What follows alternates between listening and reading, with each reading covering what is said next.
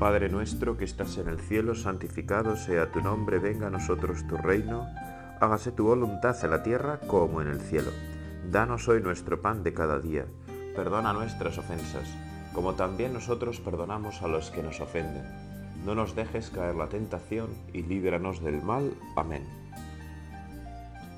Hoy domingo, ¿eh? ¡Qué pasada! ¿Te das cuenta de la importancia del día de hoy, el día del Señor. Y no, es que hoy no es cualquier día. Hoy es domingo y ha de ser un día especialmente importante para nosotros que somos discípulos de Jesús, que tratamos de seguirle cada día por los caminos ¿no? de nuestra vida allá donde nos, nos, guíen nuestros pasos, allá donde nos lleven nuestros pasos, tratamos de vivir siempre y en todo lugar contigo, Señor, con Jesucristo. Y por eso el domingo tiene un sabor especial. Y ha de tenerlo en nuestra vida, pero tendrá un sabor especial si lo cuidamos. Porque si no, el ser humano somos capaces de acostumbrarnos a lo más sublime, a hacer de lo más grande pues algo que no que no tiene demasiado interés, que no tiene demasiada importancia, ¿no? Y por eso tenemos que aprender a cuidar el domingo. A mí me da muchísima pena como para muchísima gente el domingo ya no es el día principal y central de la semana sino a veces todo lo contrario, ¿no? El peor día. ¿Cuánta gente te dice, va, es que el domingo no? Claro, mucha gente como vive solo para la juerga del fin de semana, el domingo es el día entre resacas, levantarse tarde y muy probablemente para muchos jóvenes la tarde tener que hacer las tareas o estudiar lo que toque el lunes, pues claro, has convertido el, el domingo en un día pues bastante nefasto. Pero eso está en tus manos cambiarlo en según cómo orientes tu vida, ¿verdad? En según qué peso quieras poner a cada cosa. Y es que es tan importante, tan importante descubrir eh, el valor de las cosas, la verdad de cada cosa y vivir conforme a esa verdad. No somos nosotros los que otorgamos la verdad a las cosas, no tenemos ese poder. Ese es un poder único de Dios. Nosotros solo podemos reconocer la verdad de las cosas y ajustarnos a ella. Y tratar de vivir conforme a la verdad de cada cosa. Y por eso qué importante es redescubrir en nuestra vida domingo a domingo su fuerza, su importancia eh, para nuestra fe y en consecuencia para el conjunto de nuestra vida. Cambia la vida cuando descubrimos el valor del domingo y situamos las cosas como son en ese día. Y cuidamos especialmente nuestra relación con Dios, nos emocionamos por tener un día más dedicado para el Señor, en el cual vivimos la misa con mayor fiesta, con mayor alegría, con más potencia, con más intensidad. Y es algo que está en nuestras manos, ¿eh? Está en nuestras manos cuidar el domingo o dejar que el domingo sea como cualquier otro día, o incluso peor que el resto, ¿no? No, vamos a cuidar el domingo. Quizá en este rato de oración, ¿verdad? Tú y yo podamos pensar, bueno, ¿yo qué voy a hacer para que mis domingos sean distintos? Para que mis domingos tengan pozo, tengan... Para que mis domingos tengan, bueno, pues realmente... Eh, dejen pozo en mi vida, ¿no? Y vayan iluminando mi camino. Y ese día la escucha de la palabra de Dios en la iglesia pues sea realmente algo importante para mí. Algo que me dé luz, algo que me permita ver de otra manera, algo que alegre mi corazón. Y es que la venida de Jesús al mundo, su nacimiento, es buena noticia para toda la humanidad. Porque allá donde está Jesús, nace la alegría, o renace la alegría, ¿verdad? Se, se fortalece en nosotros. Así lo vemos en la liturgia de este domingo 30 eh, del tiempo ordinario. Ah, qué hermoso es estar muy atentos a las lecturas, ver lo que Dios nos quiere expresar para nosotros en este día tan importante. Gritad de alegría por Jacob, regocijaos por la flor de los pueblos, proclamad, alabad y decid, el Señor ha salvado a su pueblo, ha salvado al resto de Israel. Así lo expresa la primera lectura del libro de Jeremías. Los traeré del país del norte, los reuniré de los confines de la tierra. Entre ellos habrá ciegos y cojos, lo mismo preñadas que paridas. Volverá una enorme multitud. Vendrán todos llorando, y yo les guiaré entre consuelos. Los llevaré a torrentes de agua, por camino llano sin tropiezos. Seré un padre para Israel. Efraín será mi primogénito.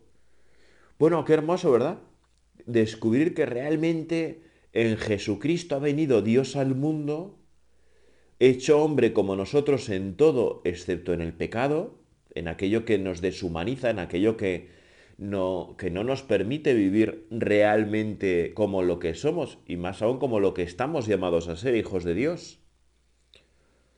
Y por eso la, la venida de Jesucristo al mundo y el encuentro con Él, que eso es la fe, descubrir que Cristo vive y que tú puedes tener una relación íntima, personal, cercana con Él, es motivo de profunda alegría, de alegría que hay que expresar, que hay que gritar, que hay que manifestar al mundo. Una alegría que hay que manifestar al mundo según, bueno, pues como tú seas, ¿verdad? Pero el mundo se tiene que enterar de qué es, de quién, mejor dicho, es el que te alegra la vida. ¿Quién es el que te pone en paz? ¿Quién es el que te permite caminar de otra manera? Qué suerte tenemos, ¿verdad, Señor, de haberte encontrado en el camino de nuestra vida. Cuánto deseamos que a todos aquellos que más queremos te encuentren en el camino de su vida. Que puedan decir, como nosotros podemos decir hoy, Jesucristo es buena noticia para mí.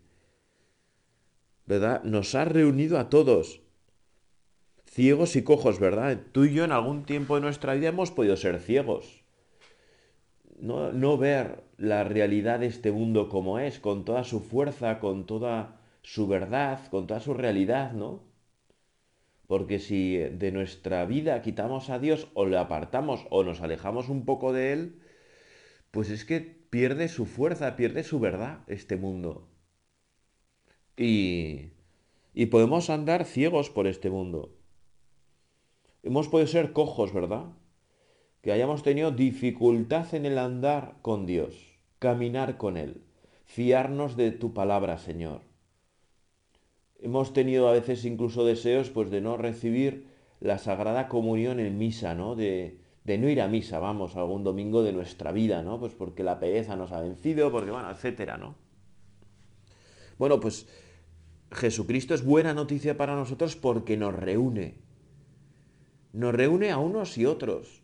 No solamente reúne a Jesucristo a los que piensan como yo exactamente y todo tiene que ser uniforme y tal. No, no, no, no, no. No, no, no, no. En la iglesia, en una misa, un domingo, estamos reunidos todos, con diversas sensibilidades, con, bueno, y, y ahí Él nos va purificando a todos. Y ahí Jesús tú vas haciendo de nosotros esa unidad tan deseada de la iglesia, ¿verdad? Esa unidad en la diversidad, que no es uniformidad, ¿eh? no hace falta que todos seamos iguales. Sería un rollo, ¿no? Que todos seamos iguales, ¿no? Yo siempre pienso, si todos fueran como yo, pobrecicos, menudo rollo. Y estoy encantado con ser como soy, ¿eh? Me encanta ser como soy, aunque tengo que cambiar ciertas cosas, obviamente. Pero si todos fuéramos iguales, menudo rollo. ¿No? Está muy bien la diversidad. Y por eso Jesucristo tú haces esa unidad en la diversidad. Y quieres que realmente nos acerquemos a ti con ojos nuevos. Quieres curar nuestras cegueras. Quieres eh, animarnos a ver las cosas como realmente son en nuestra vida. Y por eso ¿Qué ejaculatoria más bonita en este domingo nos muestra el Salmo responsorial? El Señor ha estado grande con nosotros y estamos alegres. Qué maravilla podérselo repetir no solo hoy domingo, sino durante toda la semana que hoy comienza, ¿no? El Señor ha estado grande con nosotros y estamos alegres. El Señor ha estado grande con nosotros. ¿En qué puedes decir tú que el Señor ha estado grande contigo? Es una eh, reflexión hermosa, ¿eh? Pensar en qué ha estado el Señor grande contigo, conmigo. ¿Por qué el Señor es grande para mí? Y en consecuencia, ¿verdad? Como el Señor ha estado grande con nosotros, estamos alegres. Es que la alegría, la alegría más auténtica, la alegría más sincera, es eh, la que viene como consecuencia de la presencia del Señor en nuestra vida. Es así, es así. Cuando el Señor, cuando al Señor le dejamos estar cerca de nosotros, cuando nosotros estamos junto a ti, Señor, nuestra vida se alegra. Y, y nuestra vida toma una nueva fuerza, un nuevo impulso, que nos ayuda a vencer pues nuestras perezas, nuestras dificultades, incluso muchas veces a no verlas, ¿no? A, bueno, a que todo realmente se, se diluye. ¿Vale? Y por eso tenemos que proclamarlo. A través de muchas maneras. ¿eh? No hace falta estar todo el día hablando de Jesús, ¿no? En nuestra vida sería un poco raro. ¿Sería para nosotros tan raro estar todo el día hablando de Jesús como nunca hablar de Él? Serían las dos cosas muy raras, ¿no? Si, como si nuestra única tema de conversación fuera la religión, sería un poco raro. Aparte, al menos desde mi punto de vista, seríamos un poco pesados. Pero también sería raro que nunca hablemos de Jesús con nadie.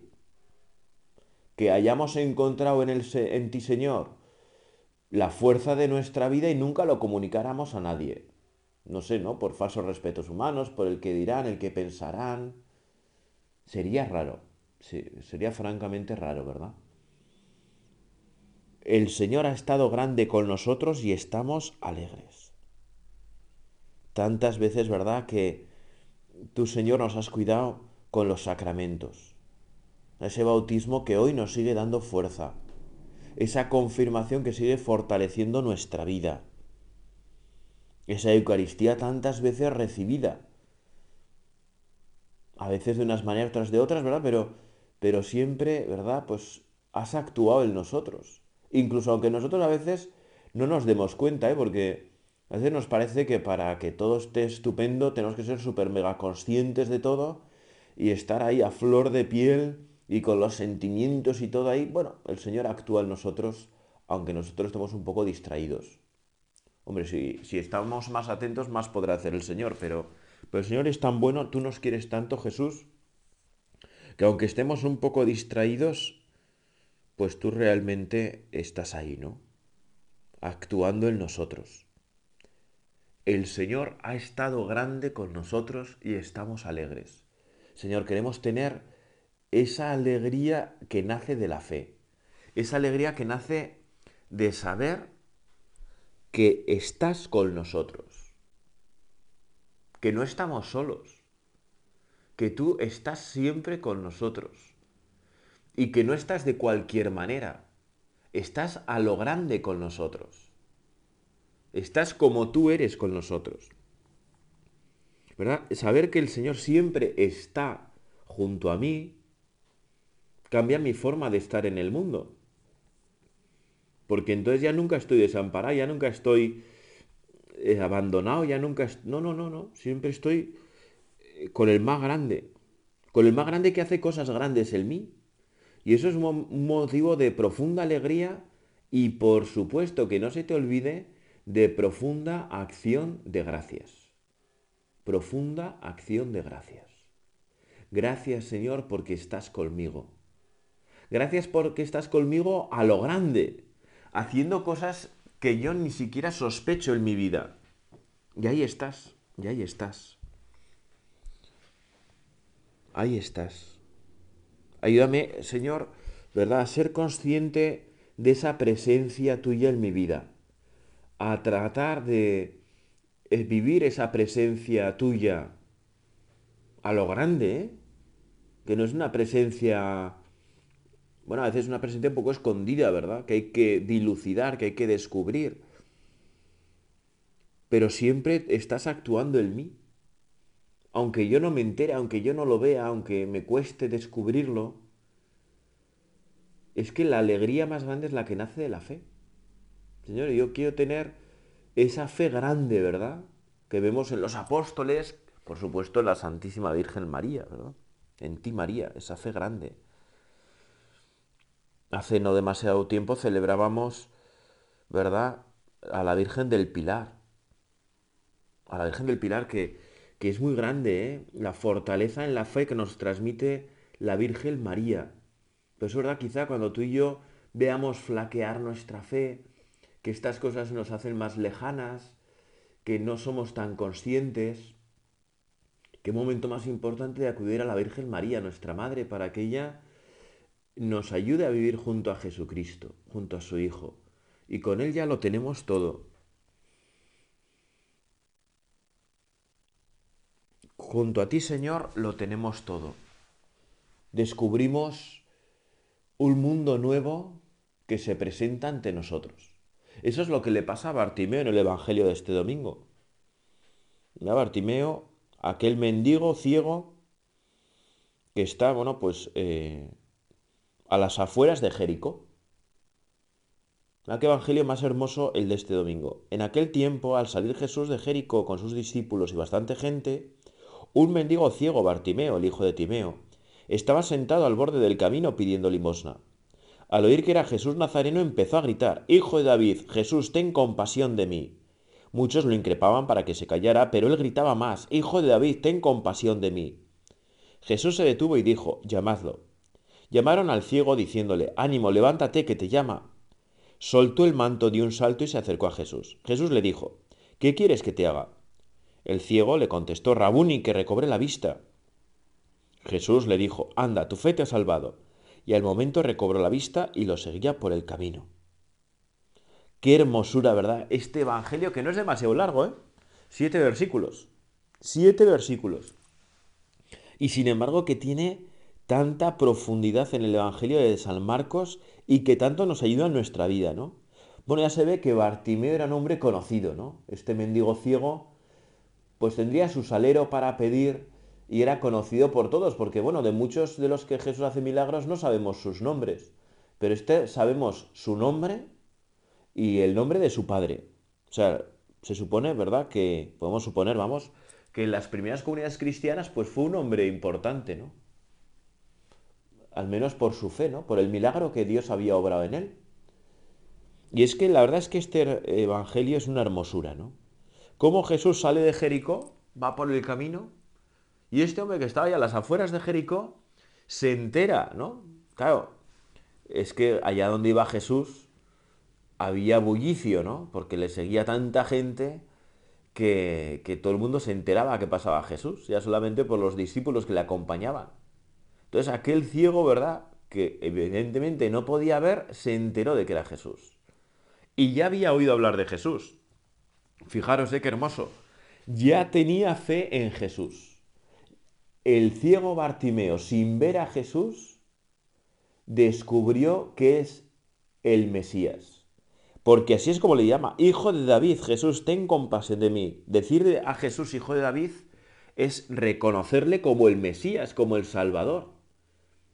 Qué ironías, ¿no? De la vida. El ciego que reconoce en Jesús al Salvador, al Mesías, al Hijo de David, y tantos que le acompañaban con vista que no eran ciegos, no eran, de, que no eran capaces de reconocerle. No eran capaces y sin embargo ahí está Bartimeo para reconocerle. Bueno, pues, pues Señor, nosotros te queremos reconocer en nuestra vida como Bartimeo, como el Hijo de David, el Mesías, aquel que tiene poder sobre nosotros, que se puede compadecer de nosotros. Y fijaros, ¿eh? hoy como ayer, Hijo de David, Jesús, ten compasión de mí. Se puso a gritar desaforadamente, ¿no?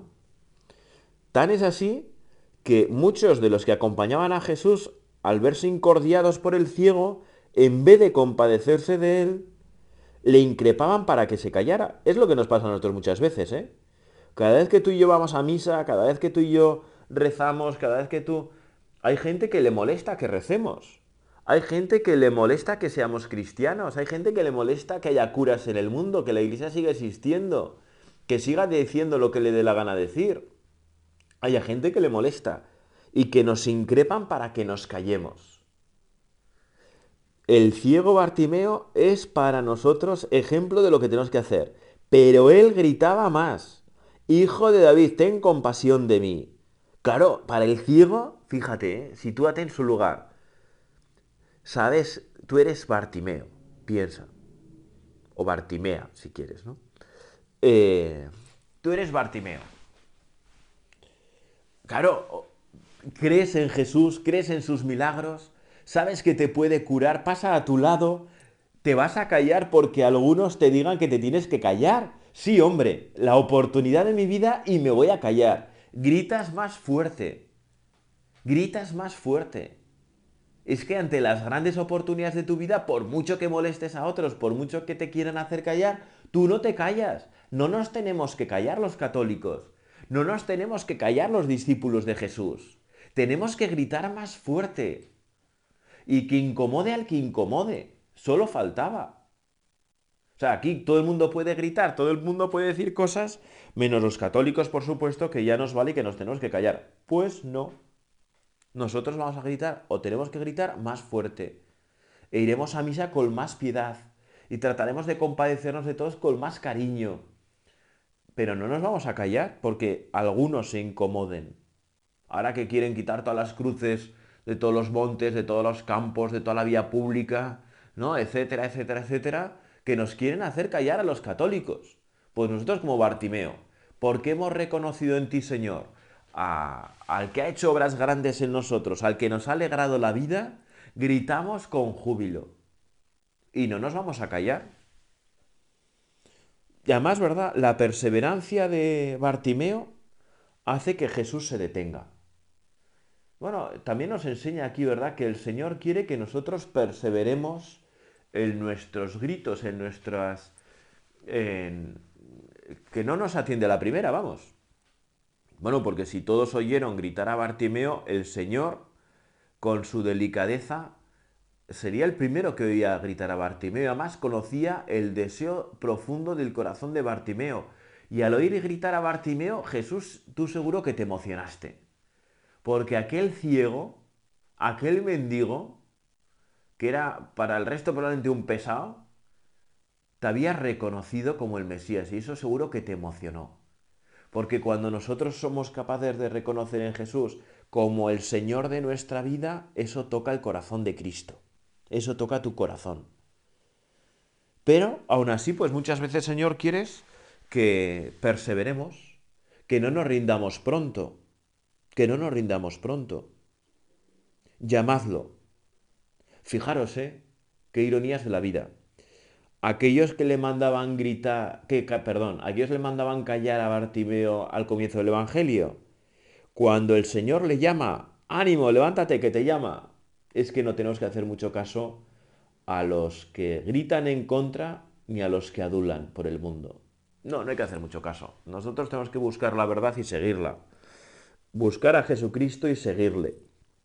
Porque siempre nos vamos a encontrar cenizos, haters, como se dice ahora, que nos van a mandar callar, pero también nos vamos a encontrar luego a esos mismos haters cuando las cosas tornan a nuestro favor, animándonos y tirándonos para adelante. ¿no? Bueno, pues nosotros tenemos que buscar la verdad con independencia de los haters o aduladores.